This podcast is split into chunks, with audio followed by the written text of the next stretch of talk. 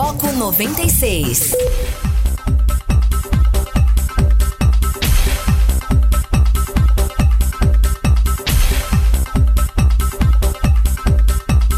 Muito bom dia, está começando o Foco 96, aqui na sua 96 FM, a FM oficial de Goiás. Aqui Rogério Fernandes, nós vamos juntos até às 8 horas da manhã, trazendo notícia, informação para você através da frequência 96.3 FM. O foco começando ao vivo para Anápolis, Goiânia, região metropolitana de Goiânia, em torno de Brasília. São mais de 85 cidades que alcançam esse sinal limpinho, limpinho da 96 FM e também começando para qualquer lugar do Brasil e do mundo através do aplicativo da 96 FM, através das plataformas digitais. Muito bom dia. Hoje é quarta-feira, 8 de abril de 2020. Bom dia, Guilherme Verano. Opa, desculpa, Opa, eu comecei tossindo aqui, opa, engasguei com a água, viu, É só água. bom dia, Rogério, bom dia, ouvintes do, do Foco. A gente está aqui, é claro, sempre disposto a ser parceiro seu, né, até às 8 da manhã, interagindo, trocando ideias, né, repercutindo as principais notícias que aconteceram ontem, as que vão acontecer agora pela manhã. E para isso, você é fundamental nesse processo, tá bom? 9434-2096. Você participa, nos ajuda a fazer o Foco 96 aqui na 96 FM. E começando já com o nosso giro tradicional de manchetes, né? É, sobre o auxílio emergencial, quem tem direito, como pedir, quando sai. É, você vai poder tirar todas as suas dúvidas, tá? Então você que tem tem dúvidas aí a respeito do auxílio emergencial, a respeito do, do, do, do, do dito Corona Voucher, né? Então, na segunda hora, nós teremos um entrevistado aqui para tirar todas essas dúvidas. Então, é, você que tem aí a necessidade de saber alguma coisa, por gentileza, pode perguntar. Que na segunda hora nós vamos estar respondendo tudinho, tudinho aqui. É, também é, destaque, né? Com relação a essa questão do, do, do, auxílio emergencial, MEIs e trabalhadores informais podem se cadastrar via site ou aplicativo também, né? É, tam, além disso, né? É, quem não tem conta terá que esperar para sacar ajuda de 600 reais também. A Caixa prevê é, criar 30 milhões de poupanças para essas pessoas. De início, o dinheiro poderá ser transferido ou usado em pagamentos. E também o governo autoriza novos saques de FGTS a partir de 15 de junho e extingue o PIS-PASEP. O governo publicou medida provisória que libera saque de 1.045 de contas ativas e inativas até 31 de dezembro. Uh, também votação à distância. Senado aprova linha de crédito para micro e pequenas empresas. Previsão é liberar 13,6 bilhões em empréstimos, né? E a Câmara ainda vai analisar a proposta. E por último, mais ou menos importante, avanço da Covid-19. Brasil tem mais de 100 mortes por coronavírus em um dia pela primeira vez e chega a 680 88 mortes. O número de casos confirmados subiu para 14 mil, segundo o levantamento uh, da reportagem com dados das secretarias estaduais de saúde. E mais uma aqui, só para antes de passar a bola para o verano, né? É, caso das rachadinhas, Ministério Público do Rio de Janeiro diz que recurso de Flávio Bolsonaro não tem lógica. Senador alega que documentos foram obtidos de forma ilegal e promotores contestam a informação. Agora 6 horas e 10 minutos. Uh, o que mais tu traz de destaque pra gente aí, Guilherme Verano? A gente já trazia ontem no observatório, mas reforça aqui, né? Em relação aos passaportes falsos, o Ronaldinho paga fiança milionária de cerca de 8 milhões de reais e deixa a prisão no Paraguai. Ex-jogador e irmão Assis ficarão em hotel e não podem deixar o país. Temos mais aqui. Os casos de Covid-19 disparam para 636 no Amazonas. 40% são internados. O governador disse que o TI do sistema público deve acabar em uma semana. Lá em Minas, o prefeito de BH alega a proposta indecorosa e desiste de hospital de campanha no Mineirão. Segundo Alexandre Calil, volta atrapalhou o andamento do processo. Temos mais destaques aqui. O MPF pede a Mandetta explicações sobre relaxamento de restrições. O MPF deu prazo de dois dias para que o Ministério da Saúde esclareça a fundamentação técnica do boletim epidemiológico com orientações para o relaxamento das medidas restritivas no país a partir da próxima segunda-feira, dia 13. E para fechar aqui, Gilmar Mendes há 24 horas para Bolsonaro, Maia e Alcolumbre opinarem sobre liberação do FGTS. É, porque esse parecer, eles querem, é, é o Gilmar quer em um dia, na 24 horas, por conta de uma ação do PT que busca liberar o saque do FGTS para os trabalhadores. Então, esses são alguns dos principais destaques dessa manhã de quarta-feira. E é claro, esperamos aqui a sua participação. Acabou, né, Guilherme Verano, que a notícia mais emblemática do esporte ontem acabou sendo a soltura, né? A fiança milionária que Ronaldo eh, Assis e Roberto Assis, né? O vulgo Ronaldo ex-gaúcho, acabou pagando para ir para o regime aberto é, cerca de 1,6 milhão de dólares, né? Então é uma grana aí com o dólar a quase cinco, quase seis reais, né? Cinco e tanto. É uma acabou saindo da, da, da, da daquele eles têm, eles têm aí denúncias de que lucraram mais de 30 milhões, né? Então, ah, pouca dinheiro pouco, 8. né? O fato é o seguinte, o, o, o Rogério, e, algumas pendências o Ronaldinho tem, algumas dívidas ele não paga, né? Mas para sair da cadeia o dinheiro apareceu, né? Rapidinho, né? Tem vários embrólios com a justiça aí, algumas dívidas sumidas, outras não sumidas, enfim. O fato é que sai daquela condição, vai para o hotel no Paraguai, mas não deixa de estar. É a prisão domiciliar, é muito mais confortável, sem dúvida nenhuma. Mas não deixa de ser constrangedor. E o espantoso nesse caso todo do Ronaldinho, muita gente vai falar, não, é porque ele é gente boa, ele é, ele é bacana, é um cara do bem, porque ele não parece que ficou constrangido de ficar preso. Porque fosse um outro jogador, alguém, né? Sei lá, de repente, mais sério, mais ligado, né? E não vivesse no mundo de Alice que o Ronaldinho vive, ficaria constrangido, ficaria recluso, com vergonha, alguma coisa assim. Ronaldinho, não, vamos lá jogar pelada, vamos pro futebol. Tem gente que acha legal, tem gente que acha que não.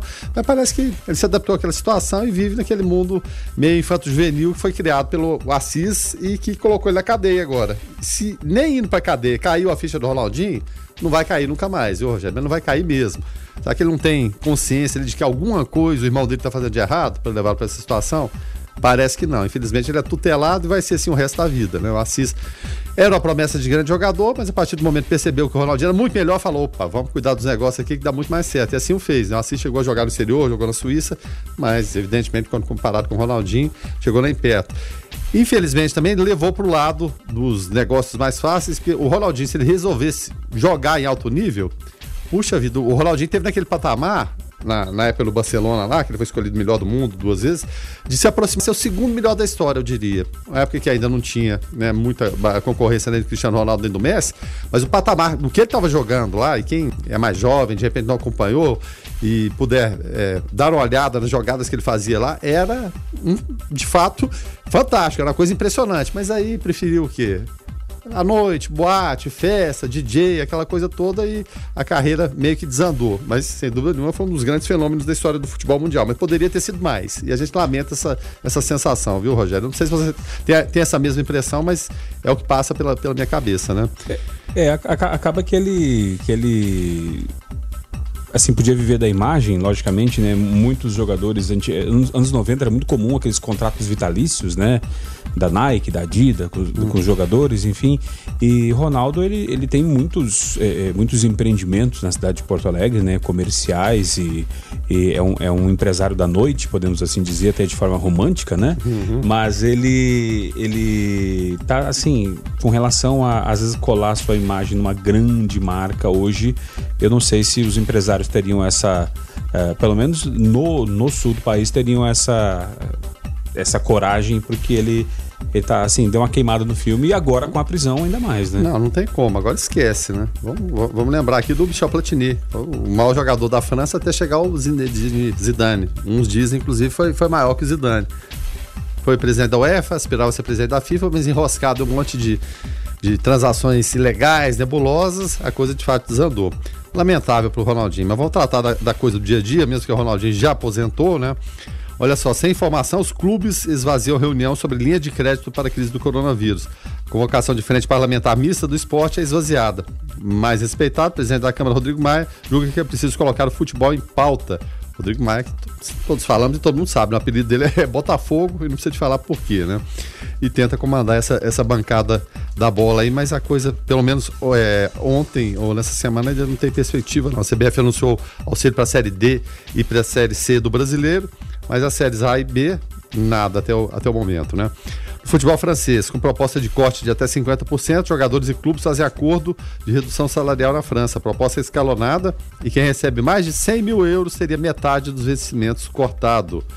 É, rapaz, e tem gente que tá batendo pé que não quer, não. Aqui no Brasil, principalmente, né? O... Uma curiosidade aqui.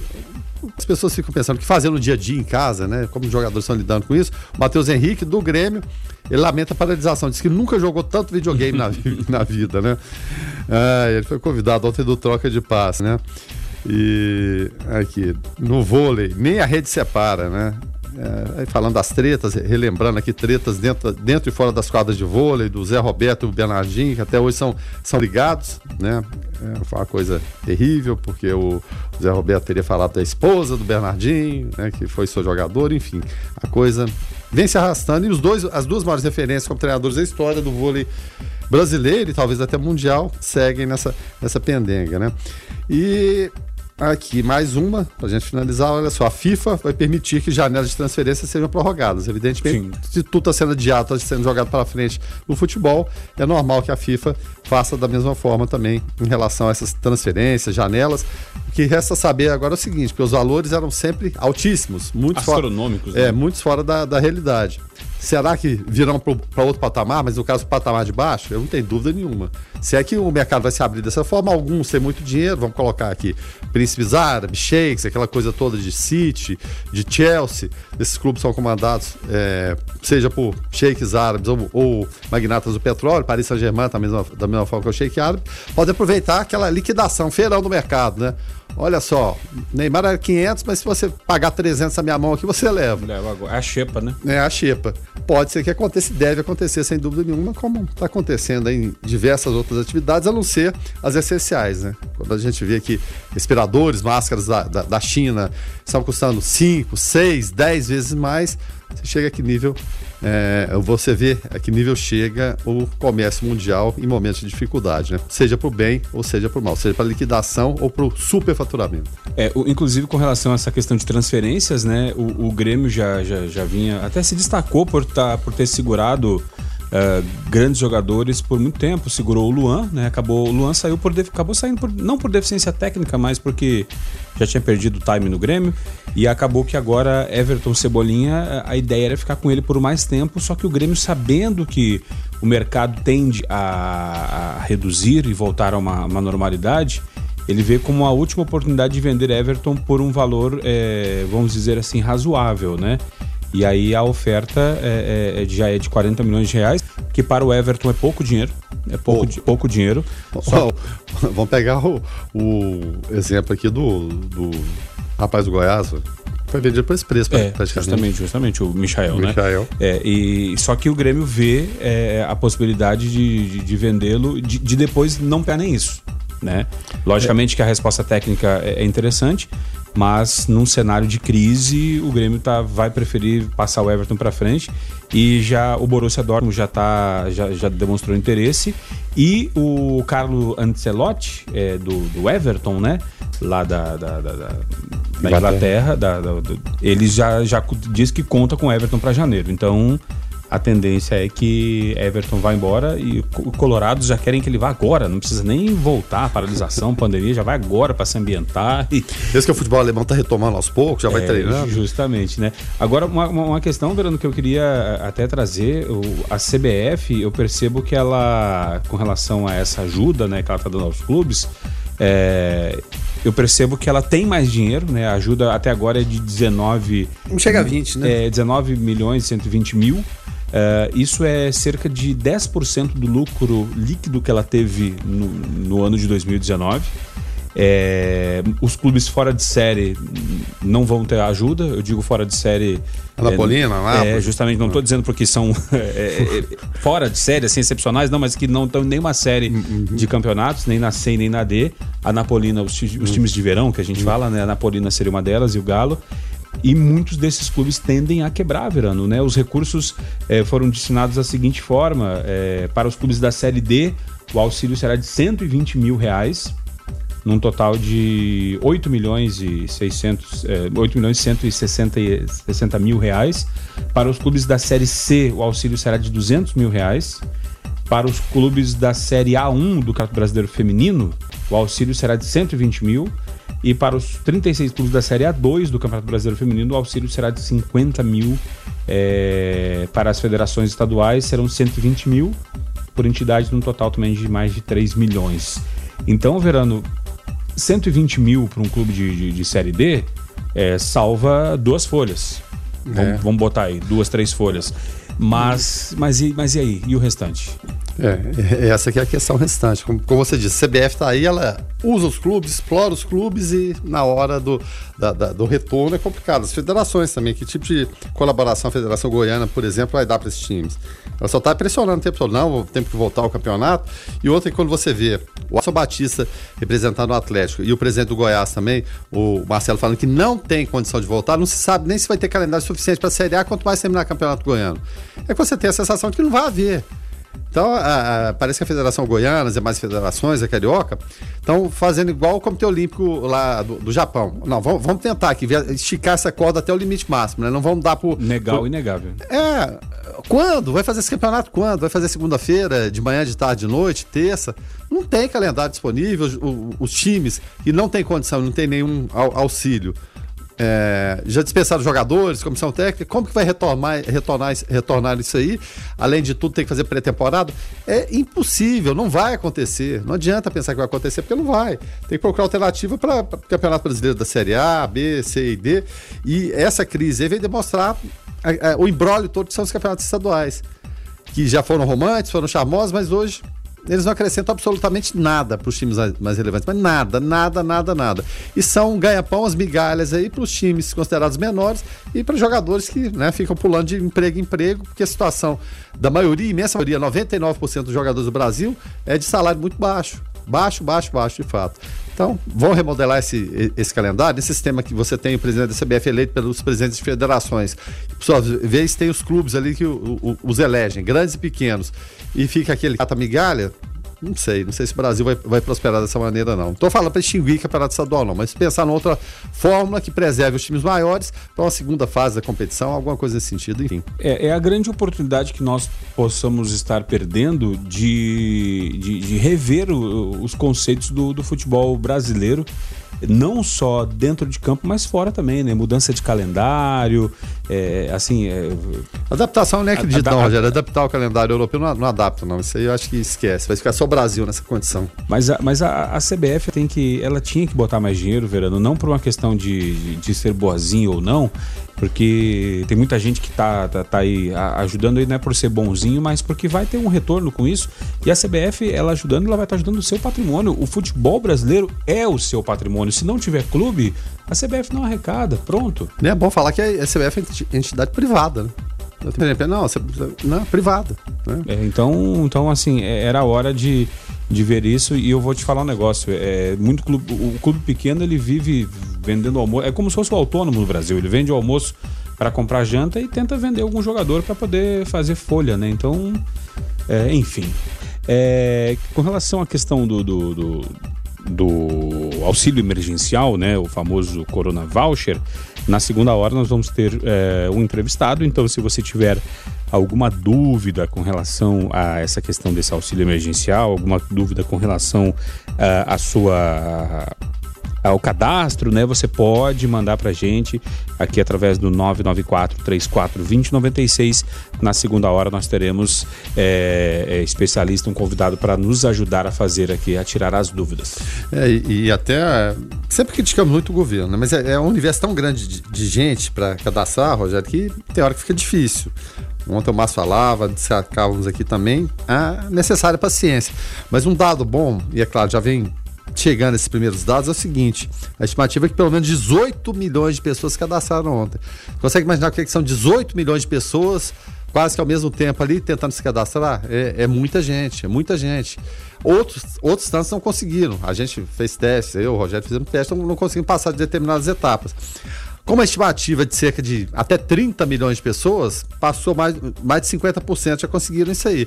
Então é uma notícia boa. Para quem não conseguiu ainda, um pouquinho de paciência, tente horários alternativos, depois das 10 da noite, de repente você acorda bem cedo, 5 horas, tente, que vai acabar conseguindo. Mas todas essas, essas dúvidas serão retiradas aí na, na segunda hora do programa. Ontem a participação do Márcio foi muito, valio, muito valiosa, muitas é, dúvidas que parecem comuns, mas não são. Não se acanhe. Qualquer dúvida que, tiver, passe aqui pra gente que a gente repassa pro convidado. 994-34-2096 e com relação aos avanços né, da, da Covid-19, né? Ontem é, foi um dia assim marcado por é, como tem, tem muitas boas notícias com relação a pessoas curadas, com relação quanto maior o número de, de casos, maior o número de pessoas curadas, logicamente, né? Mas um dado triste ontem, assim, números redondos assim marcam a gente, né? E ontem, é, pela primeira vez, é, num dia passamos a marca de 100 mortes dia, né? É, pela Covid-19 e com isso é, o Brasil atingiu 688 uh, pessoas já que perdemos no Brasil, né? E por cada por trás cada pessoa tem uma família, tem uma história, enfim. Uh, então, é, é, a Bahia confirmou a 14 morte. É, a princípio, também, vários estados já, já, já confirmaram também. Só, salvo engano, somente um estado do Brasil, apenas o Tocantins, não tem fatalidades pela nova doença registrada. O Acre registrou, registrou também mortes também. Então, é, infelizmente, né, Guilherme Verano, é, é, os, alguns casos começando a pingar assim, em estados menores e o, o, mais preocupante até agora, Brasília, Rio de Janeiro, é, São Paulo e qual que é a outra? Tem mais uma, uma cidade também, grande cidade também. Tem até uma relação, estou é. até procurando uma relação de 20 cidades do, do Brasil concentram 73% dos casos. Pois é. Então, uma concentração muito, muito grande.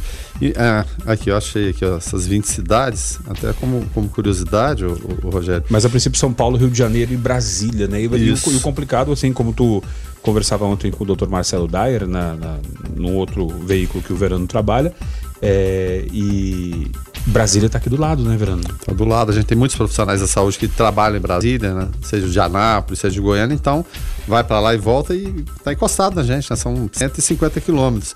Então é, é, é, preocupante. Ele falou também que a, a, a, não, nem começamos a subir a, montanha. A gente está chegando ali no pé da montanha para começar a subir. Então, realmente é, é, muito preocupante quando a gente vê, por exemplo, mais de 100 mortes num dia só no, no Brasil. É terrível. Se for comparar com os Estados Unidos, né, é terrível, mas é, é, bem menos. Os Estados Unidos foram duas, mais de duas mil mortes em um dia, Rogério. Duas mil mortes em, em um só dia. Não, te, não teve isso em lugar nenhum. Se formos procurar boas notícias, a Itália, por exemplo, só teve 25 casos. Para quem estava tendo né, quase mil casos num dia, a sensação que o pior já passou, né? Isso, exatamente, na Itália. Mas a França, por outro lado, a Espanha, continuou nessa, nessa ascendente. Então, são cenários variados de, de tempos variados, né? Alguns países com umas semanas na frente, três, quatro semanas, cinco semanas, mas o fato é que é um, um, uma doença que foi é, oficialmente, ó, existe isso aqui. A partir de janeiro, é uma coisa recente, de três meses. O que é, que é o lado, é, pelo menos, bom, diante de tanta coisa ruim? É que várias pessoas físicas, várias é, entidades, a gente pega o exemplo do Bill Gates aqui, estão investindo dinheiro, mas muito dinheiro mesmo na pesquisa. Então, uma vacina vai sair em tempo recorde, mas esse tempo recorde pode ser o quê? Seis meses? Um ano? Um ano e meio? Se a gente for, for lembrar algumas, algumas outras doenças que existiam, e esse exemplo até o Dr. Marcelo Dai me dava ontem, tuberculose demorou 200 anos para você ter uma, uma vacina. Sim. 200, 200 anos. Então, esse investimento maciço e pesado é importante, sem dúvida nenhuma, é, porque é, são pessoas que têm muito, muito dinheiro e têm fundações por conta disso. A Fundação Bill e Melinda Gates é excepcional nesse sentido de, de doações, de ajuda humanitária. E sem essas pessoas, é claro, falamos que toda essa ingerência do, do, do, governo, de despejar dinheiro, o empresário não vai ter o poder que o Estado tem em termos financeiros. Por mais que o Bill Gates seja rico, o dono do Amazon, da Amazon também da mesma forma, não tem como. Então aí tem que ser o poder público.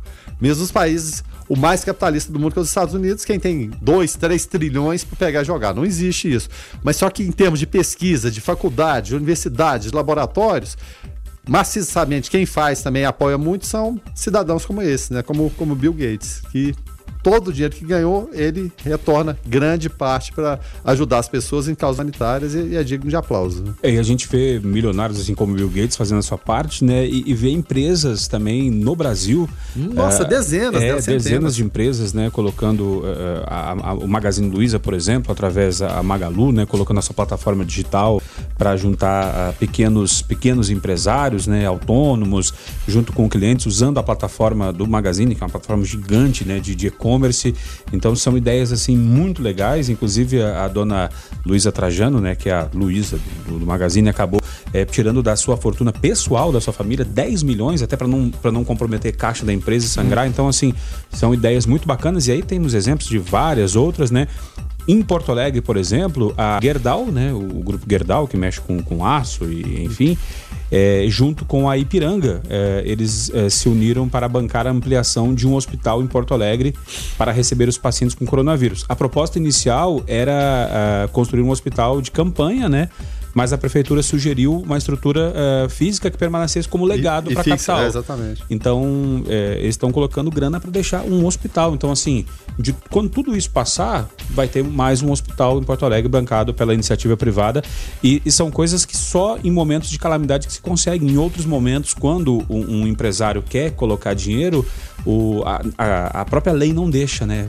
Porque acaba achando que num, num determinado momento aquilo pode ser usado até como, como contrapartida para uma possível corrupção, né? É, então confusão entre vida pública e privada, é, justamente, né? consultoras. Então, então nesse momento é interessante a gente, eh, os empresários eh, que têm a, a, vontade de fazer, colocar porque isso vai ficar como legado uh, possivelmente para as futuras gerações, né?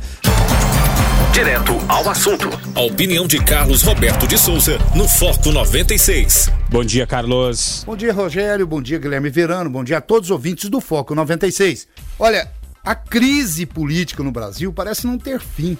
E ela alcançou agora seu ponto, para mim, mais elevado, causado aí pela queda de braço entre o presidente da República, Jair Bolsonaro, e o seu ministro da Saúde, Luiz Henrique Mandetta. Parece pelo menos para mim, mais um jogo de ganha-ganha, onde cada um dos lados demonstra querer chegar ao final tendo algo a festejar. E o que, que seria esse algo? Quem tem mais poder? Quem é mais forte? E como fica o povo no meio disso tudo? Será que esse jogo de poder não pode acabar se transformando em um jogo para o povo, né? De perde-perde? Aqui entre nós já está se tornando cansativo e contraproducente, ou seja, que não é produtivo. E pior, ambos poderão sair perdendo e, com eles, óbvio, o Brasil. Ou seja, todos nós. Muito é, ouço dizer em união, mas o tempo todo o que vejo é contenda, contenda e contenda. E todos dizem que é em defesa da vida, mas que defesa a vida é essa que eu preciso destruir uma outra para conservá-la ou para preservá-la. Precisamos todos trabalhar? É lógico que sim, principalmente os informais e os socialmente necessitados. Por isso, o governo federal está liberando o programa de auxílio de 600 reais para essa classe de pessoas. E não, é só o Brasil não. É, vários governos de várias outras nações estão também tomando essa medida. E isso não é uma esmola, não. E nem, e nem é para sempre é justamente porque técnicos do mundo e do Brasil na saúde indicam o afastamento social como necessário para ajudar a conter a pandemia. Em todo o mundo, não é só no Brasil, sabe que apesar de necessário, o afastamento soci social ele, trará, ele vai trazer a receição e talvez até uma depressão. Mas se permanecermos unidos, governo federal, Ministério da Saúde, Congresso Nacional, governadores, prefeitos, todos focados agora, nesse exato momento, em salvar o máximo possível de vidas, que é óbvio que vai haver, infelizmente, baixas, aí sim poderemos sair vitoriosos. Podemos abreviar esse cenário e também lutarmos contra a recessão, mas juntos. Sei que hoje, para muitos, está sendo um período de dúvidas, mas podem acreditar, Deus tem seus propósitos em tudo e eu acredito fielmente que nesses tempos de afastamento social, Deus nos quer unidos. Fiquem todos com Deus. Ademã, que eu vou em frente de leve. Foco 96. 96. é, Guilherme, vendo o comentário do Carlos aqui, ouvindo e vendo né, a situação do, do Mandetta como presidente da República, a princípio, a princípio, é, o Mandetta deu uma afrouxada, né? Provavelmente a reunião fez efeito no sentido de não do Mandetta não estar fazendo o seu trabalho, não é isso, mas o discurso um pouco mais alinhado com relação a, ao governo, né? Um pouco mais, mais alinhado. E aí o Mandetta até chegou a falar ontem em. Chegou até a falar ontem. Um afrouxamento? É, não, não, vou, não vou dizer um afrouxamento, mas a gente vai trazer a notícia daqui a pouquinho certinho aqui. Cidades que tenham o número de casos confirmados uh, inferior à metade da capacidade de UTIs já poderiam dar uma liberada. É, porque, logicamente, São Paulo é uma coisa, Brasília é outra coisa, e cidades de interior, onde não tem nenhum caso confirmado, não tem nada, não, não tem por que estar em quarentena, né? Logicamente, mas aí é, haveria essa flexibilização por conta do governo federal, logicamente, uma orientação, né? Uma orientação, né? é uma sugestão, né?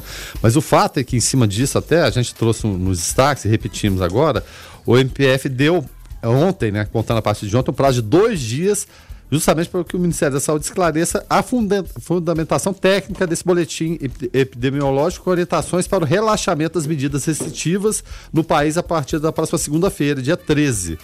É, na entrevista coletiva de ontem, Mandetta afirmou que o documento é uma instrução, né? ressaltou que a palavra final de governadores e prefeitos, ou seja, vai estar a sugestão, vocês podem fazer assim, o assado, mas quem conhece mais a realidade do estado ou do município é o governador e é o prefeito havia, até durante essa queda de braço do Mandetta com o presidente Jair Bolsonaro, a insinuação que o Bolsonaro já tinha um decreto pronto lá de liberar e abrir tudo. Alguns governadores antes até falaram: pode decretar o que quiser, não vamos abrir. E desobediência, o que, que seria isso? O fato é que vários deles acham que tem essa autonomia, esse vácuo de poder, é, o abre, não abre, o Ministério da Saúde preconiza uma coisa, mas eu quero outra, provocou exatamente isso aí, esse vácuo de poder, e tendo vácuo de poder, alguém ocupa, seja o governador Ronaldo Caiado, seja o Banês na Brasília, o Witzel no Rio, o Dória, que está o tempo todo na televisão lá em São Paulo, justamente por conta da indecisão. Até falávamos aqui tome sua decisão. A pior coisa que é a tal da indecisão. Às vezes uma decisão que naquele momento pode parecer errada ou certa para uma ou para outra, às vezes ela se torna melhor que a indecisão, porque indecisão você não vai nem para um lado nem para o outro. E estava acontecendo isso. O Ministério da Saúde preconizando uma coisa, que o mundo todo, ou pelo menos os países sérios preconizando, a Organização Mundial da Saúde, é, e o Brasil nessa contramão, achando que vai acontecer uma uma, uma, uma, cura que vem é, na cloroquina, disso ou daquilo, quando não há, não há essa possibilidade por enquanto. Existem estudos, alguns muito promissores, mas falar, ó, tem essa vacina definitiva e ela vai resolver, não tem. Quando você tem muitos estudos ao, ao mesmo tempo e muitas sugestões de cura ao mesmo tempo, ô, ô, Rogério, é porque não tem. Porque não tem, porque quando existe, chega a definição, é, essa aqui é a definitiva, esquece todas as outras. Então, tem muitas linhas, em algum momento a gente vai chegar na solução, mas por enquanto não existe. É, e com relação até ao boletim, né, falado pelo, pelo Mandetta com relação à questão do, do da Covid-19, é, o boletim epidemiológico foi o seguinte: olha, o Ministério é, sugere iniciar a transição para o distanciamento social seletivo. É, e aí a questão é o seguinte, é, em um outro nome para o conhecido isolamento vertical, né? E, que... e ontem, é, Palavras do doutor Marcelo Daia, não existe esse isolamento vertical. Esquece isso. Porque o idoso vai ficar ali, quem vai cuidar do idoso? Ele vai é. cuidar sozinho? Ou ninguém vai lá? Alguém vai chegar no idoso, né? Essa então, é a então, questão. Esquece, né? É, mas mas a, a ideia, né, é, defendida pelo governo e que agora Mandetta é, deu uma afrouxada no seu discurso e até tá, tá, tá indo nessa linha também, é, fala que municípios e cidades que tiverem metade dos leitos de UTI ocupados devem seguir com o distanciamento social ampliado, uh, como que está sendo feito no DF, em São Paulo, até que o serviço, seu serviço de saúde tenha estrutura suficiente para lidar com a epidemia. Uh, e aí a questão é a seguinte: o distanciamento social seletivo isolaria apenas alguns grupos de risco, como idosos e pessoas com doenças crônicas. A população abaixo dos 60 anos poderia transitar livremente. Segundo o texto, o objetivo desta fase seria promover o retorno gradual às atividades laborais com segurança evitando uma explosão de casos sem que o sistema de saúde local tenha um tempo a, o tempo de absorver. Na prática, né, Guilherme Verano, muita gente jogando no bicho aí, porque de fato não, não, não se tem é, não se tem precedentes né, para avaliar a situação. E outra coisa, é, muita gente falando, e com razão, que a dengue mata mais, a gripe mata mais, as doenças matam mais. Agora, o grande problema da Covid-19 é, é, é o seguinte, porque se esses pacientes foram para os leitos de UTI, e ocupar esses leitos, então ninguém vai mais poder é, infartar, ninguém mais vai poder ter AVC, ninguém vai, mais vai poder ter acidente de trânsito, por quê? Porque não vai ter UTI suficiente para isso. Então cai por terra é, é estourar, morre muito mais. Evidentemente que morre, mas e os leitos? Teremos os leitos? Teremos os, é, os respiradores suficientes? Não teremos. Então você tem que conter. Eu acho até que é, essa concessão do mandeta, entre aspas, foi, foi tipo assim, para não, não, parecer só que o, Bolso, o, presidente Jair Bolsonaro foi enquadrado pelos generais e tal, cedeu-se um pouco, pelo menos nesse discurso do mandeta, em relação. Meio termo, né? É, em relação à abertura. Mas ele mesmo sugere, como eu falei aqui, ele diz que é uma, né, uma, uma sugestão, que é uma instrução né, que, e diz que é a palavra final dos governadores e prefeitos. O presidente Jair Bolsonaro, no primeiro momento, deve ter. Se ele deu metade do discurso, ele falou: Mandetta está de acordo aí com alguma coisa, pelo menos comigo. Aí, se ele leu essa segunda parte é, que fala que a instrução, é, apenas uma instrução é a palavra final dos governadores e prefeitos, ele deve ter pulado lá nas alturas. Enfim, a, a, queda de braço continua. Mandetta está contando com o bom senso dos governadores e dos, e dos prefeitos, e aí é, vai ficar na conta política deles também, né? Se porventura acontecer de do cidadão liberar e acontecer uma explosão de casos, é, fica por sua conta em risco. Ninguém né? quer esse ônus, né? Justamente. Aqui Rogério Fernandes, nós vamos juntos até às 8 horas, junto com o Guilherme Verano e agora também com o nosso produtor Lucas Almeida no estúdio. Bom dia, Lucas. Bom dia, Rogério. Bom dia, Guilherme. Bom dia para quem tá aí sintonizado na 96.3. A partir de agora a gente vai ter entrevista exclusiva com o presidente da Comissão de Direito do Consumidor falando sobre auxílio emergencial. Se você tem alguma dúvida, pode mandar para cá que a gente vai tratar sobre o assunto, esclarecer tudo, deixar tudo bem claro, quem tem direito a esses 600 reais, que é uma ajuda do governo. E aí você pode é, participar, tirar sua dúvida, afinal de contas, muita gente ainda é, é, com dúvidas, muita gente ainda com, com perguntas, muita gente ainda tentando fazer é, é, o cadastramento que não, não conseguiu fazer, né? Então você pode é, participar por aqui e nos ajudar a fazer o Foco 96.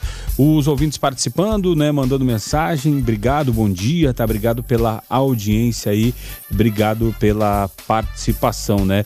Agora, uma questão Guilherme, que, que, que nesse momento, né, até é, em cima do comentário que o Carlos fez, nesse momento, é, Jair Bolsonaro reunido com Mandetta. É, essas são uh, as informações às 9 horas. Às 9 horas, às 9 horas né? Vão estar reunidos, né? Geralmente essas reuniões são, são à tarde, né?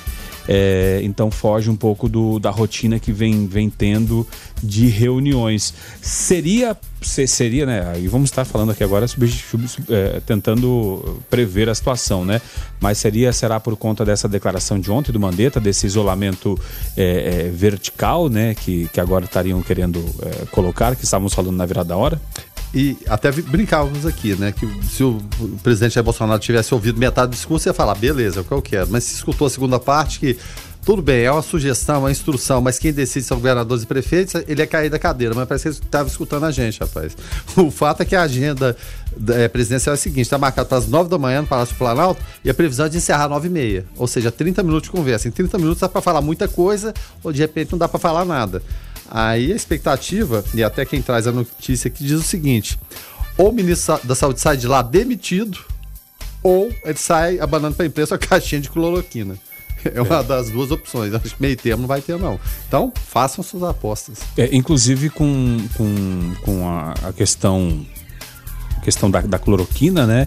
É, a notícia é da Reuters e fala que, apesar de trégua, Bolsonaro contraria Mandetta e insiste em uso amplo da cloroquina Inclusive, ontem, né, eh, chegaram até a, a dar orientações, né, que a, a cloroquina estaria liberada a, a, a ser utilizada em pacientes é, que, que, tivessem é, internados, né, e o paciente também pode ter um, um, um termo de, de, de, um aceite, né, como se, como se fosse aqueles aceites de quando você baixa um aplicativo, dizendo ah, sim. de risco, né? É, justamente, eu aceito ser é, medicado com a, a hidroxicloroquina uma coisa que é, que é complicado, né, Guilherme Verano? Porque chegar para mim e perguntar, você quer ser tratado com cloroquina? Eu, eu lá entendo de medicina para saber se se ela faz bem ou não. Então, isso teria que ficar a cargo de, de quem entende e estudou para isso. E não, e não o paciente que, no momento até de desespero, possa se apegar numa coisa que, a princípio, não tem. Não estou dizendo que ela serve ou não serve, mas que não tem comprovação científica para isso. Medicamentos levam anos até terem a, a sua eficácia comprovada. Isso, vai ter acompanhamento médico, evidentemente, né, e a responsabilidade do médico para acompanhar todo aquele processo, mas a, a, primeira ideia seria em casos quase que irreversíveis, né, seria como uma, uma medida humanitária. Agora, se querem antecipar isso para estágios ainda é, anteriores a esse muito crítico, muito grave, é que é a grande questão. O fato é, como falamos aqui, ainda não existe ah, ó, o remédio é esse aqui. Tanto é que existem várias pesquisas é, diferentes por, por, todos os lados. E quando existem várias pesquisas é porque você ainda não tem um que é totalmente eficiente. É, hoje é quarta-feira, 8 de abril, né? É, nós estamos recebendo aqui o nosso convidado agora para falar a respeito do auxílio emergencial. É, antes de entrarmos nesse assunto, deixa eu só trazer a participação de ouvinte, o Maxilano falando: bom dia, time do Foco.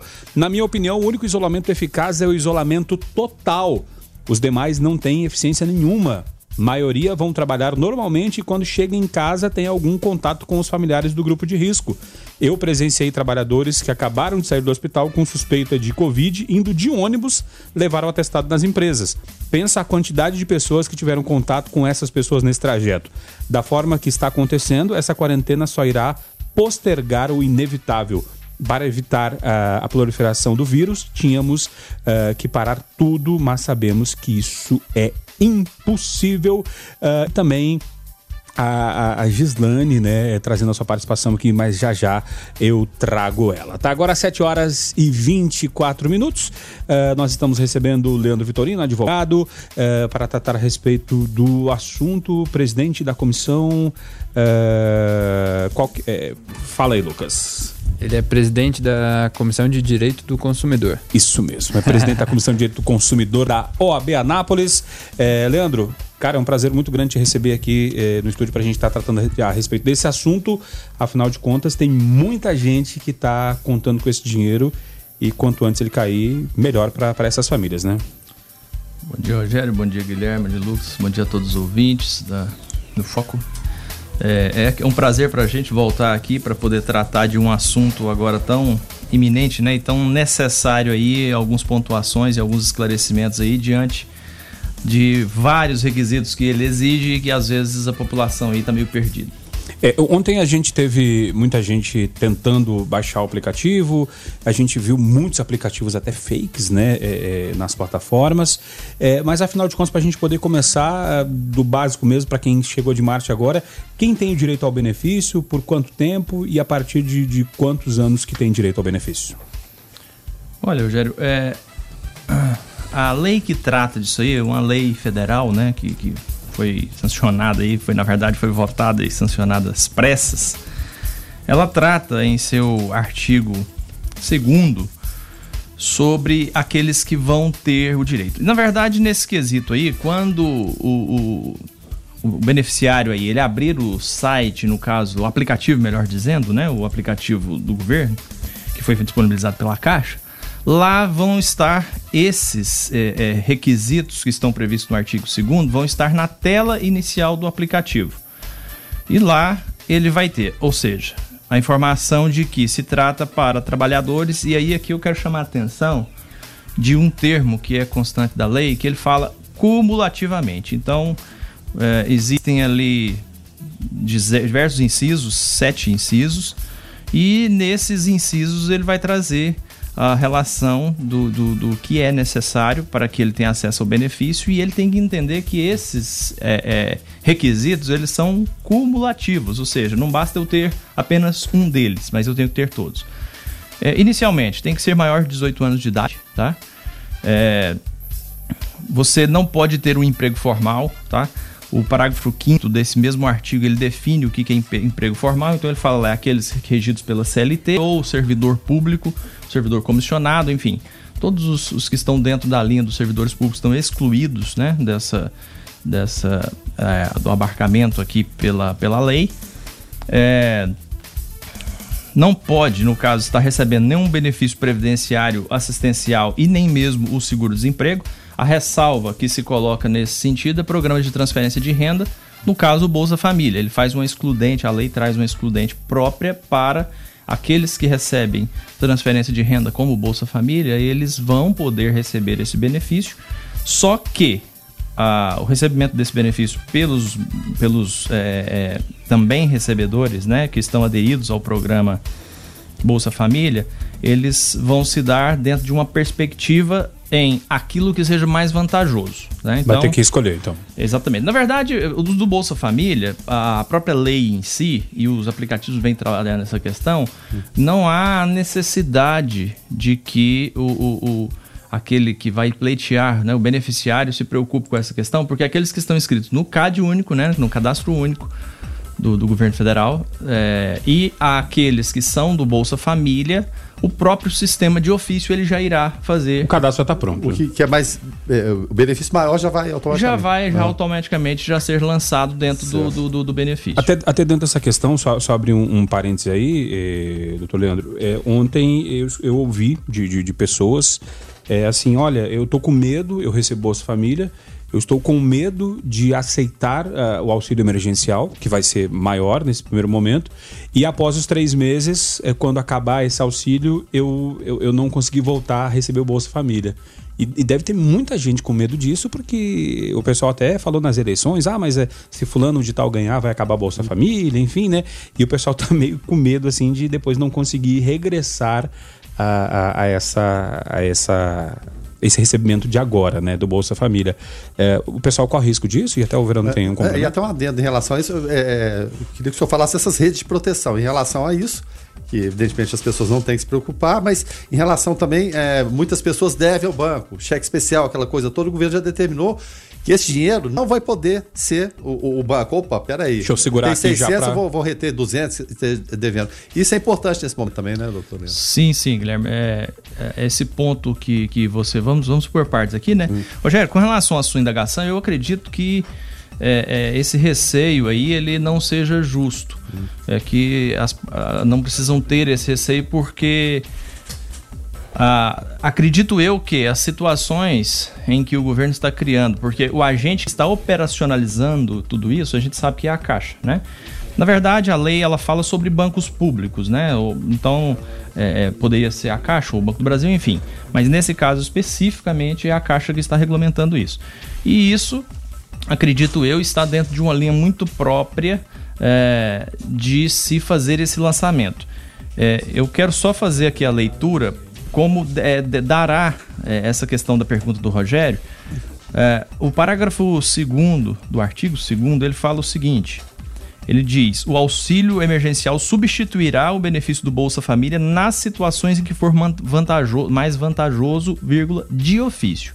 Esse de ofício quer dizer a própria Caixa né, que, que é a operacionalizadora da questão, ela vai identificar aqueles que têm o maior benefício, se for, no caso agora, o auxílio emergencial, lança ele pelo período dos três meses. Tá? Já vai fazer automaticamente. Já vai fazer automaticamente. Acabou esse período dos três meses, é, vai se verificar se há necessidade ainda do postergar desse, desse auxílio, até porque o artigo 6 da lei, ele menciona que o período desse benefício se dará por três meses, Contudo, ele poderá ser prorrogado a critério, aí no caso, de como estará o enfrentamento da, da Covid. Né? E, se, e se porventura, vamos, vamos colocar aí, uh, Mandetta e o presidente estão entrando num, vão ter reunião até 9 horas da manhã, o presidente querendo é, queria liberar esse, essa, esse afrouxamento, fazer o isolamento vertical.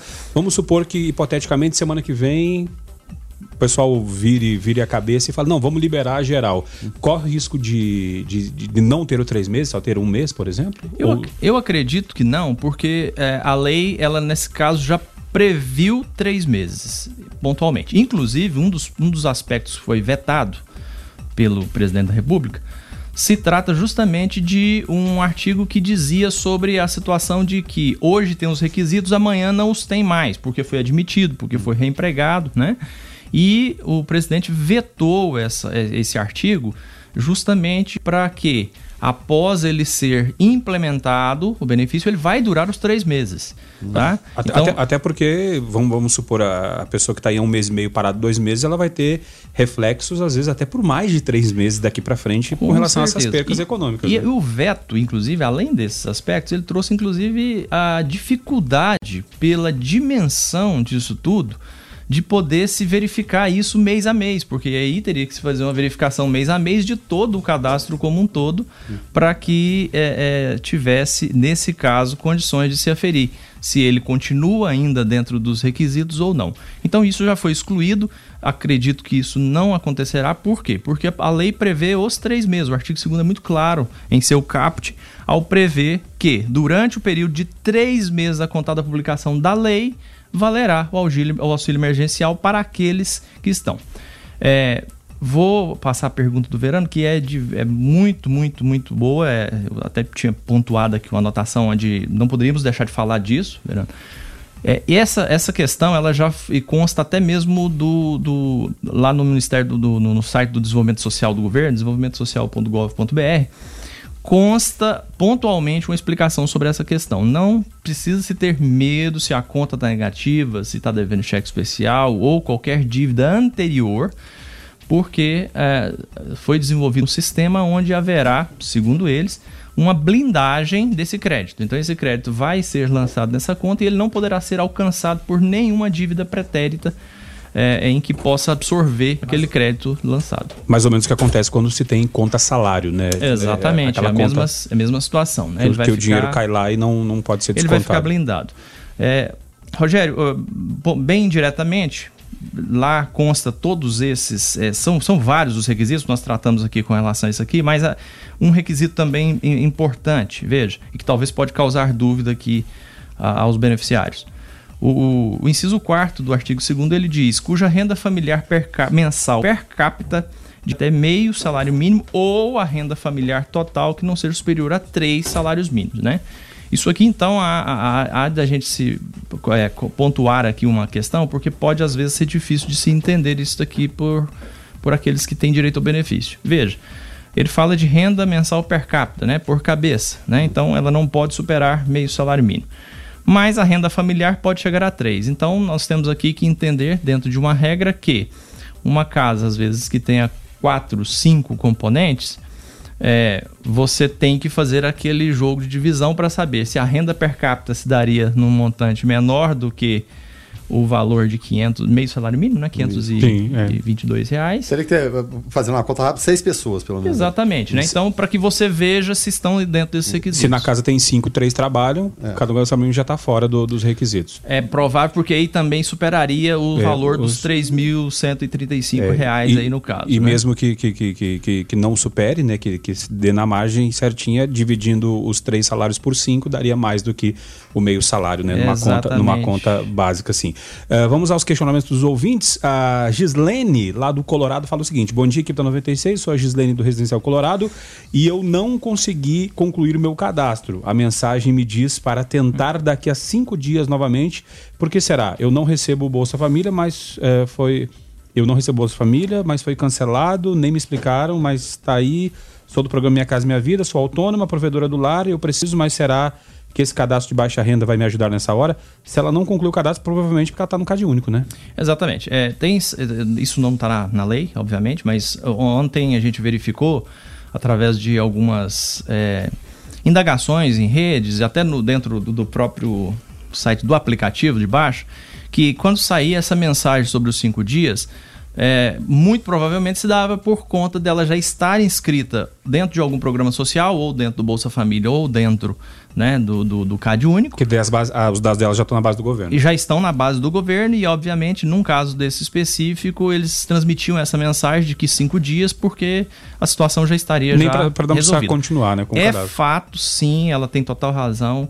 É, a plataforma foi lançada ontem e simplesmente não estava se conseguindo realmente é, alimentar o sistema, muito muita lentidão, quando se conseguia, não conseguia se finalizar, né? Eu acredito que seja justamente pelo grandioso volume. Mas uh, pelo e fato é compreensível, né, nesse momento. É, não, porque imagina só tanto de gente, né? Que desafio que é esse? Olha, né? é, é, muito compreensível, Verano, porque veja, é, os que, os que têm direito da condição de se habilitarem vão ser o microempreendedor individual, que na verdade ele vai ser como o trabalhador informal como um todo. Depois eu tenho até uma pergunta a respeito de MEI aqui, mas daqui a pouquinho. É. Exatamente. Então, o microempreendedor, a única diferença que o diferencia do autônomo mesmo é que ele tem uma constituição de um CNPJ para fins unicamente tributários, na verdade, né? Então, é, é somente isso. É, o contribuinte individual, ou seja, o trabalhador autônomo que vai lá e recolhe o seu carnezinho lá, né, avulso, né? Então, é, é, veja, é um dado até muito, muito forte, mas os trabalhadores informais, né, hoje no Brasil, eles representam 40,6% da nossa força de trabalho, né? Ou seja, 38 milhões de pessoas. Então, é o que o Verano falou, nós aqui é perfeitamente compreensível. Muitas vezes a gente né? critica, mas que desafio que é esse, né? É um desafio é, muito, muito, muito grande. É, assim, né? Porque depende da ótica, né? Por, por se romantizarmos isso, vamos dizer, ó, nunca tivemos tantos empreendedores no Brasil. Mas muitas, muitas pessoas foram jogadas a esse empreendedorismo única exclusivamente por né? questão de sobrevivência. Sim, com certeza. Por questão de subsistência, né? Então o pessoal fica romantizando, ah, nunca tivemos tantos empreendedores é, a maioria estão às margens da, da, do mercado de trabalho e aí tem que se virar, né? É, e, e, até, doutor é, Leandro, a gente tem até, até alguns dados, né? Que já, já, se pode fazer um pequeno balanço. Cerca de 18 milhões conseguiram ontem.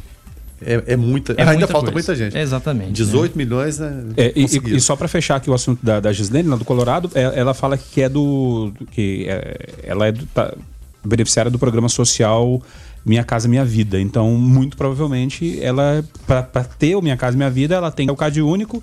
Então já tá lá, então fique tranquila, Gislene, que vai dar tudo certo, tá? O, Ale, o Aleandro, por aqui, ele falou: minha esposa tem salão e não é registrado, só tem a licença da prefeitura. Tem direito? Não paga o, o GRPS lá, né? A guia de recolhimento de imposto, né? É, entra nesse caso que o Leandro trouxe agora, né? Vai ter que fazer o cadastro é, para poder concluir lá a autodeclaração de renda para poder é, ver se se enquadra dentro do, do, dos valores, né? É, exatamente. Veja bem, nesse primeiro momento aqui, é, a lei trouxe especificamente é, dentro lá do artigo do inciso 6 ela trouxe essas três figuras, ou seja, o, o MEI, né, o microempresário, o microempreendedor individual, o contribuinte individual e o trabalhador informal. E esse trabalhador informal, é, ele pode ser autônomo, desempregado, inclusive, obviamente, né, que estaria na situação. E ele até trata o seguinte: inclusive o, o intermitente inativo. O que, que é o intermitente? É essa nova figura que foi criada, né?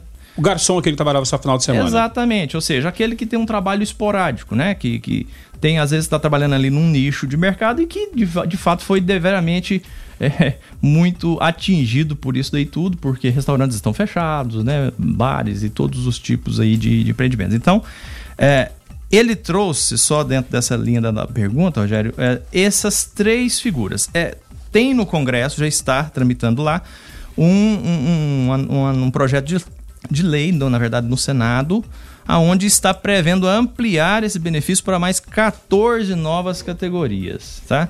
Só que nesse atual momento ele vai ter que se, se aferir se é, ele está dentro aqui. Bem, no caso da, da esposa, né, do nosso ouvinte aí, se ela, ela possivelmente poderá se enquadrar dentro da, da situação de trabalhador informal, né? Já hum. que ela não tem a MEI formada, né? Então ela é dentro do trabalhador informal. É, e até uma questão em relação ao, ao, ao MEI, tem, um, tem uma pergunta aqui que é a seguinte. É...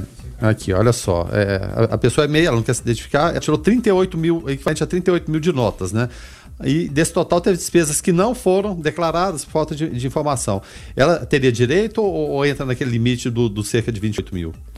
Olha, o limite dos 28 mil, ele diz, a lei fala. Até porque no exercício 2018, né? É, exercício 2018, é, exatamente. no exercício 2018. Ele fala sobre essa, essa, essa questão do limite, né, dos, dos 28 mil que não tenha recebido. É, deixa eu só achar aqui onde que a lei fala pontualmente a respeito da questão dos, dos 28, só para mim te passar, Guilherme, ah, tá. uma pergunta. Olha aqui, ó, no ano 2018 tem recebido rendimentos tributáveis é, acima de 28 mil né, e 559. Ele não fala aqui se esses rendimentos tributáveis seria da pessoa física ou da pessoa jurídica, né? Uhum. Então, é, ela vai ter que fazer, é melhor que ela faça o cadastro. Na dúvida, faça. Né? Na dúvida, faça o cadastro, para que isso, obviamente, seja peneirado, ele vai analisado. ser analisado lá na frente, né? Hum. E e é, certamente vai ser avaliado se ela terá direito nesse caso aí ou não pelo limite de alçada que no caso superou aí um dos requisitos que são obrigatórios nesse, nesse sentido. Uh, a nossa ouvinte participando aqui, a Shirley. Fala Shirley. Bom dia a todos, aqui é a Shirley do bairro Jardim Vila Boa de Goiânia. Minha mãe é contribuinte do INSS. No caso, ela terá direito a receber o auxílio emergencial? Obrigada, valeu. Valeu, Shirley, obrigado pela tua participação. E aí, junto aqui com a participação da Shirley, deixa eu já trazer outra, que vai mais ou menos no mesmo caminho. É, o, o, Paulo César, lá do Recanto Sol, ele fala: ó, quero saber uh, até que dia vai ser liberado e se tem direito, pois não trabalha, já tem uns quatro anos sem carteira assinada. Também o Luiz Henrique fala do bairro São Lourenço, eu pago INSS, autônomo. Uh, tem direito no auxílio de 600 reais, só que não tem conta em banco e a Aparecida, ela fala: Bom dia. No caso, eu moro sozinha, sou motorista aplicativo, então não posso ter direito ao benefício, né? Interrogação da Aparecida. Vamos por partes, então. Uh, a Shirley, com relação a. A mãe, mãe dela, contribui, né? Mãe dela contribuinte, né? É. Vai entrar dentro do critério de. Sim, sim, Rogério. É Isso da, não ultrapassa, no, né? É, no caso aí da, da mãe da Shirley, é, vai ter que se aferir aqueles outros requisitos, né? Não, não basta só a, situação dela ser contribuinte. Então, vai ter que se verificar lá, como eu disse, pelo próprio aplicativo da Caixa, há essa disposição que dos requisitos do artigo 2 eles estão na, na tela de pré-cadastramento e lá vai estar tá dizendo aonde tem que são todos os requisitos que devem ter. Então, não basta tão somente ser contribuinte, ela tem que obviamente estar é, é adequada aos demais requisitos. É, é, e o bom, é, o, o Leandro está falando isso aí, o doutor Leandro está falando, e eu verifiquei ontem também no cadastramento, que a, a página é autoexplicativa. É, sim. é porque muitas vezes a gente está falando, você ter esse, esse requisito, ninguém vai, vai, vai, lembrar, é muita coisa, são, são, são muitos detalhes. São muitos. É, ela é simples, mas tem os detalhes. Então, entre, entre na patente, tente entrar, tá, tá certo, de fato tá difícil, mas na hora que você conseguir entrar, ela vai se auto-explicando, vai passando de página para página, não tem. E aqui fica até os parabéns ao governo federal que conseguiu fazer de forma rápida, é, segura, simples auto e auto-explicativo, então... Se tem é, alguma dificuldade, parabéns. pega alguém lá para acompanhar, né, fazer esse processo, mas ela é, ela é auto-explicativa, você só vai pulando de, de, etapas a partir do momento que você preenche aquilo ali, você preenche aqueles dados, facilita muito né, o processo. Agora, agora dentro da, da questão aqui que o, que o Luiz Henrique trouxe também a Aparecida, o Luiz Henrique falou né, do, que, que paga INSS, autônomo, perguntando se tem o direito, né? Entra na questão é, do critério da renda aí, e ele fala só um, um pegar aqui uma fatia da, da, pergunta dele, só que não tem conta em banco. Uh, quem não tem conta em banco, a princípio vai ter uma abertura de uma conta, né? Exatamente. Isso aí não, não, não há de se preocupar, tá? Porque a, a lei já previu, já no, no parágrafo nono, que poderia ser realizado por meio de uma conta poupança social digital. Né? Então ela seria aberta com a finalidade exclusiva do crédito desse benefício, tá? Ela tem ali os mesmos requisitos, como você bem disse no início, Rogério, sobre como se fosse uma conta salário, né? Então ela não tem qualquer tipo de cobrança tarifária. Custo, custo zero? Né? Custo zero, né? E inclusive traz até uma, uma, uma, uma questão interessante que é, aí aqui eu já vou até complementando para os demais ouvintes nesse caso ah, mas eu não tenho conta já na caixa, eu tenho em outro banco. Então, é, pode ser feito inclusive a transferência eletrônica desses valores sem custo algum também nesse caso. Então, ele não tem que se preocupar aí com relação à ausência de conta. E, aí, dentro da, da, da, daqui da, do bloco de perguntas que nós fizemos, a Aparecida ela traz, né? Que ela é, é motorista aplicativo, mora sozinha e a pergunta do direito. Aí a questão é, é o seguinte: eu até vou. Motorista aplicativo, geralmente né, ultrapassa esse valor de, de ganho, né, esse valor do é, aí de, de, meio salário mínimo per capita. É, porém, muitos agora estão com zero renda. É, por, por ter autodeclaração de renda e muitos deles é, é, são MEIs, mas ainda não, não, não não, não, não tiveram, né? Porque o MEI agora abriu agora, né? Foi finalzinho do ano passado, né? Para motorista aplicativo.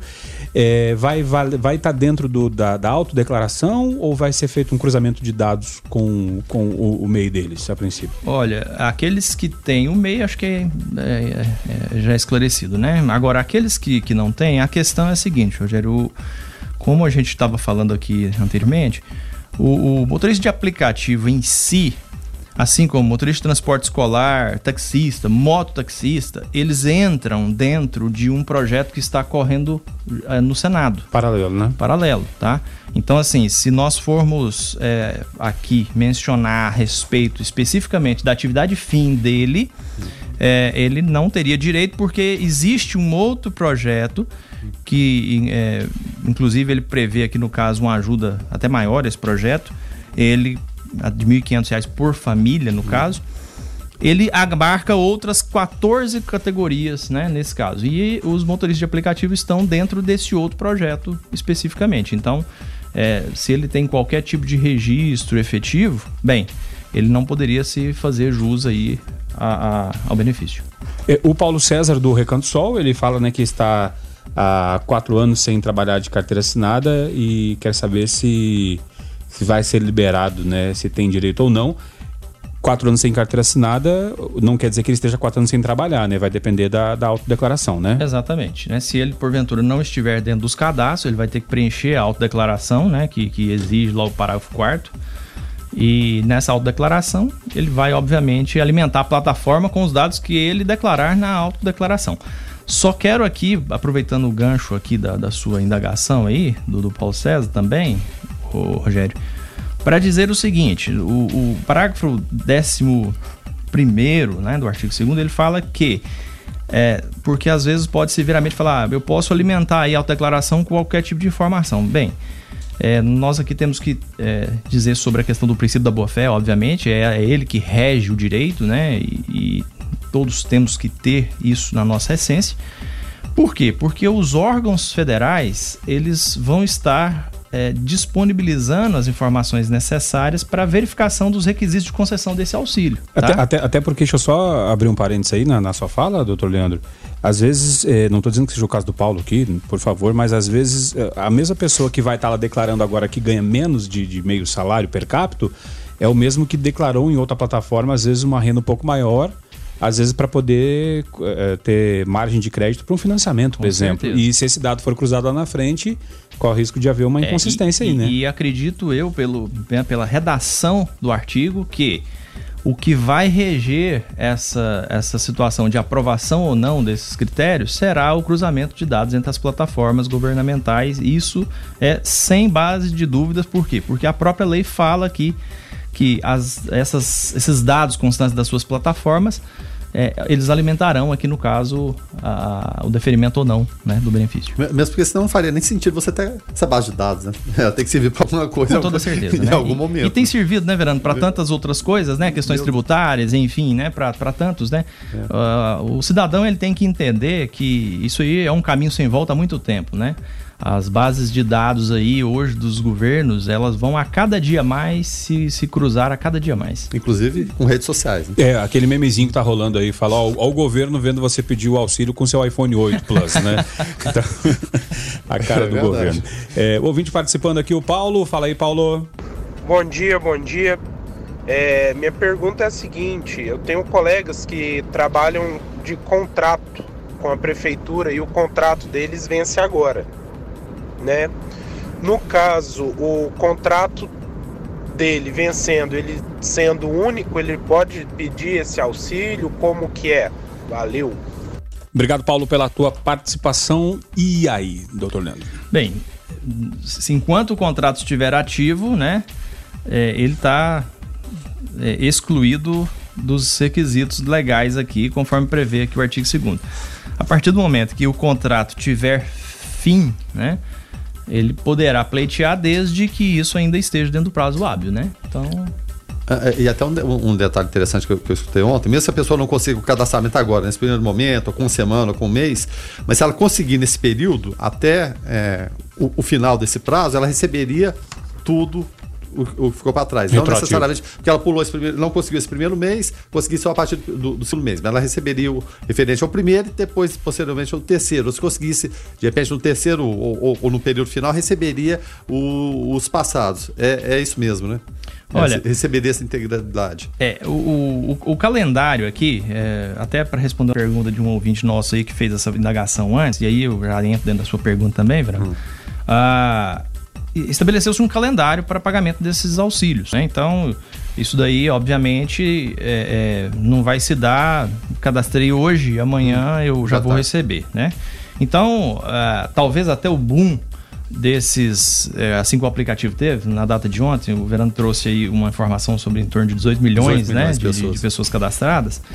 É, ele se dê, por quê? Porque na data de amanhã, né, dia 9 de abril, uh, já vão começar a ser feitos esses pagamentos. Pelo menos é uma previsão que foi né, considerada pelo governo aqui, através de quê? Das pessoas que estão dentro do CAD único, sem Bolsa Família, né, que tem conta no Banco do Brasil ou na Caixa. Então, já vai ser. No, no dia 14 de abril, é, vão ser as vezes das pessoas que também estão no CAD único e no Bolsa Família e que não têm conta nem na Caixa nem no Banco do Brasil.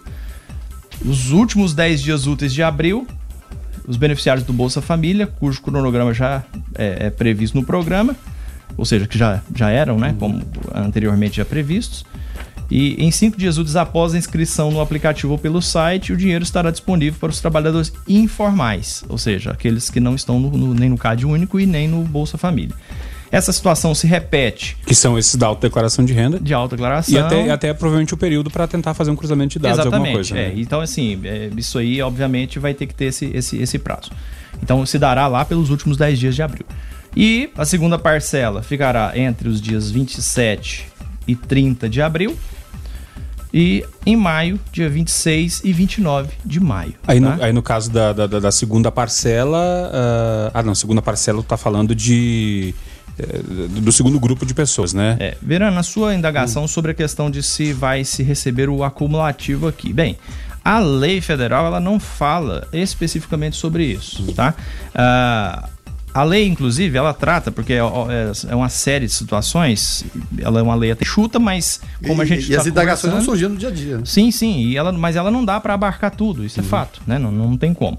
E ela diz o quê? Que é, as situações aqui, o, o parágrafo 10 segundo diz, o Poder Executivo regulamentará o auxílio emergencial de que trata esse artigo. Então, é, isso será regulamentado pelo Poder Executivo. Acredito, então, que essa indagação de poder se receber de forma acumulativa. Eu não estou conseguindo cadastrar, não estou conseguindo. Passou um mês, Ela passou... pode, né? Ela pode existir, ela não está é, hum. descrita, obviamente, na lei nesse sentido, mas ela pode ser um caminho natural da, do, do, processo. Eu acredito que pode sim, por quê? Porque é, o que nós temos visto, até nas mensagens de veto aí, como a gente conversou aqui no, no início, na entrevista, é, é a gente vê que o intento é socorrer, tá? É, é justamente prestar esse, esse auxílio assistencial. Não à toa que a, a Lei 8742, e ele vem justamente fazendo alterações, essa lei nova, ela vem fazendo alterações na Lei 8742, é a Lei Orgânica da Assistência Social. Então, assim, ela vai seguir os princípios da Lei Orgânica da Assistência Social, né? Ah, usou-os como base até porque o tempo foi curto, não tinha como fazer um novo estatuto, vamos dizer assim. Exatamente, né? Então, dentro desse contexto aí,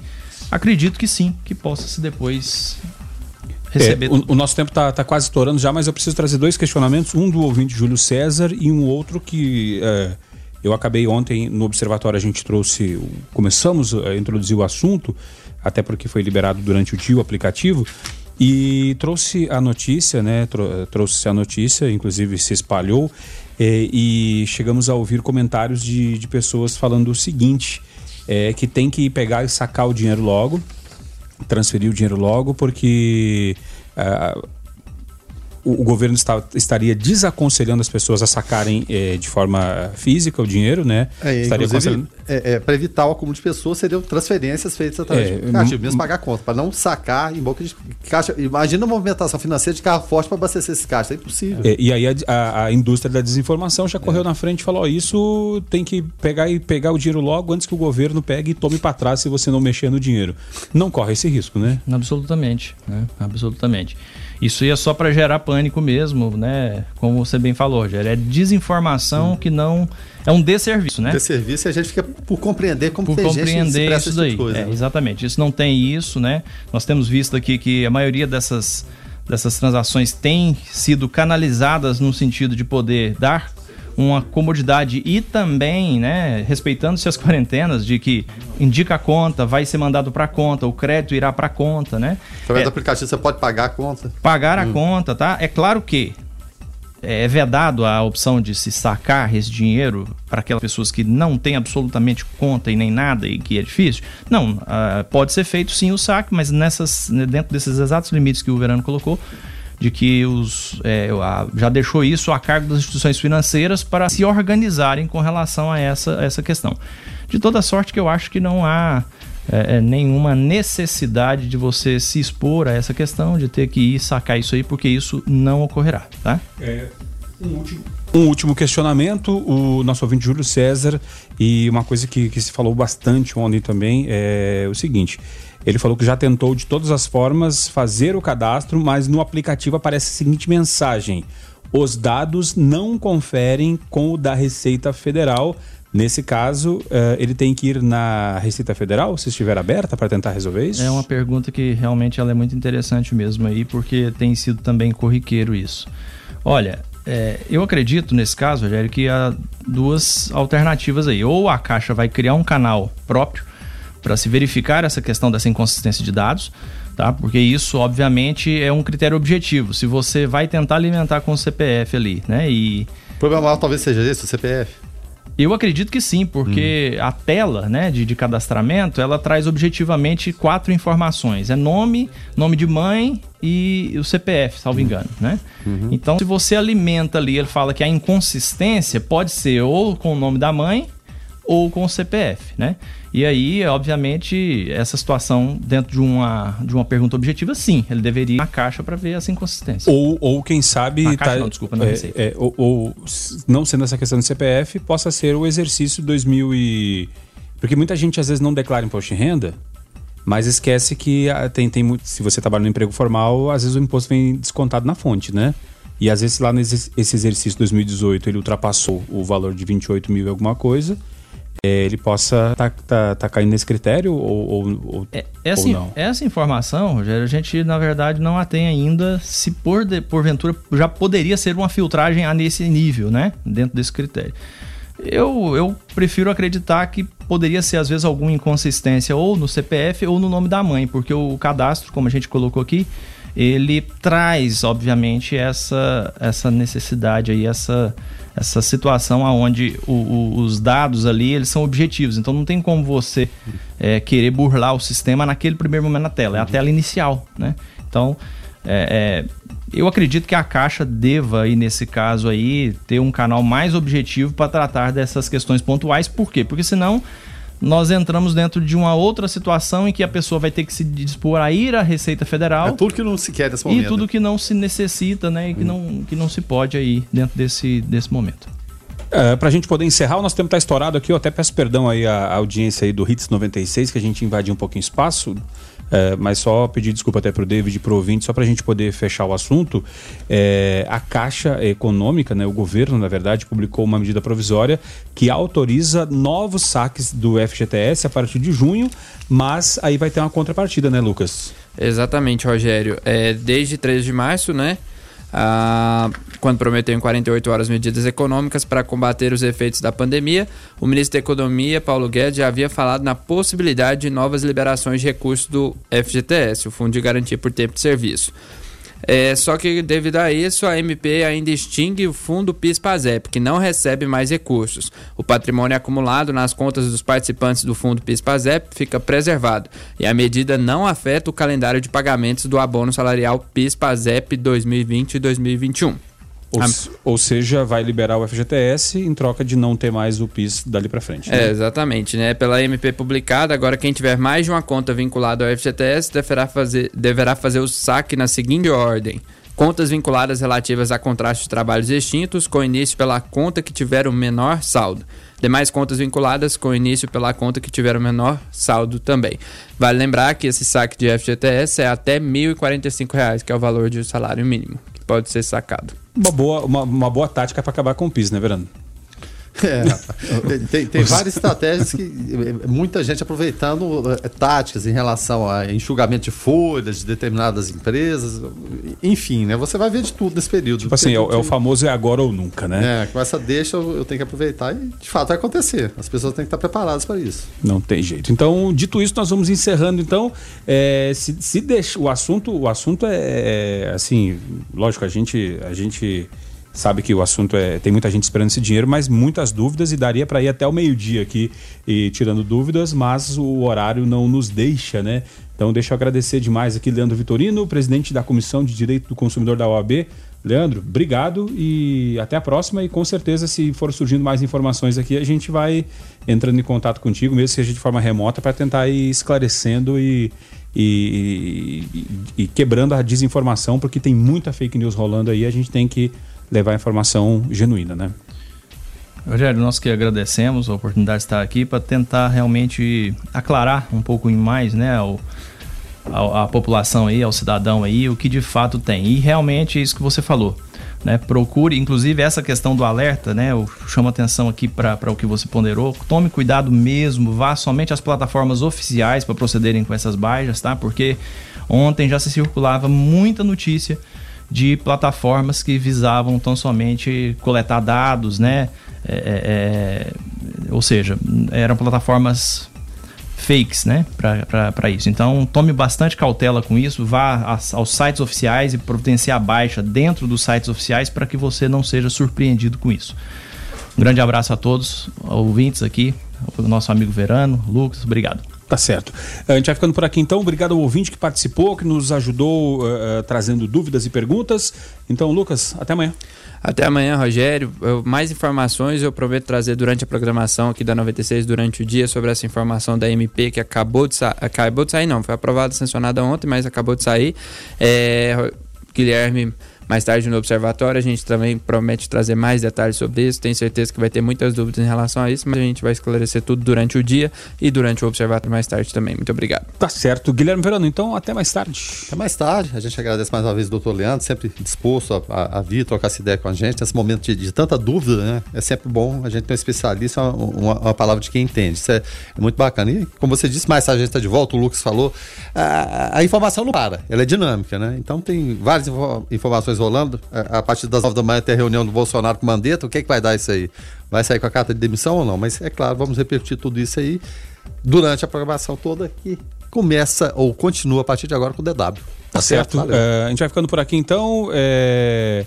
Você que, que, que, quer tirar mais dúvidas, você pode mandando mensagem que o David vai filtrando elas e o nosso uh, produtor Lucas Almeida é, jornalista vai, vai ajudando aí, trazendo boletins diário também com Jonathan Cavalcante, que está chegando no estúdio aqui agora, e a gente vai é, se ajudando aí para ninguém ficar para trás. Né? Eu ia dizer ninguém solta a mão de ninguém, mas não pode pegar na mão, então é, ninguém vai ficar para trás.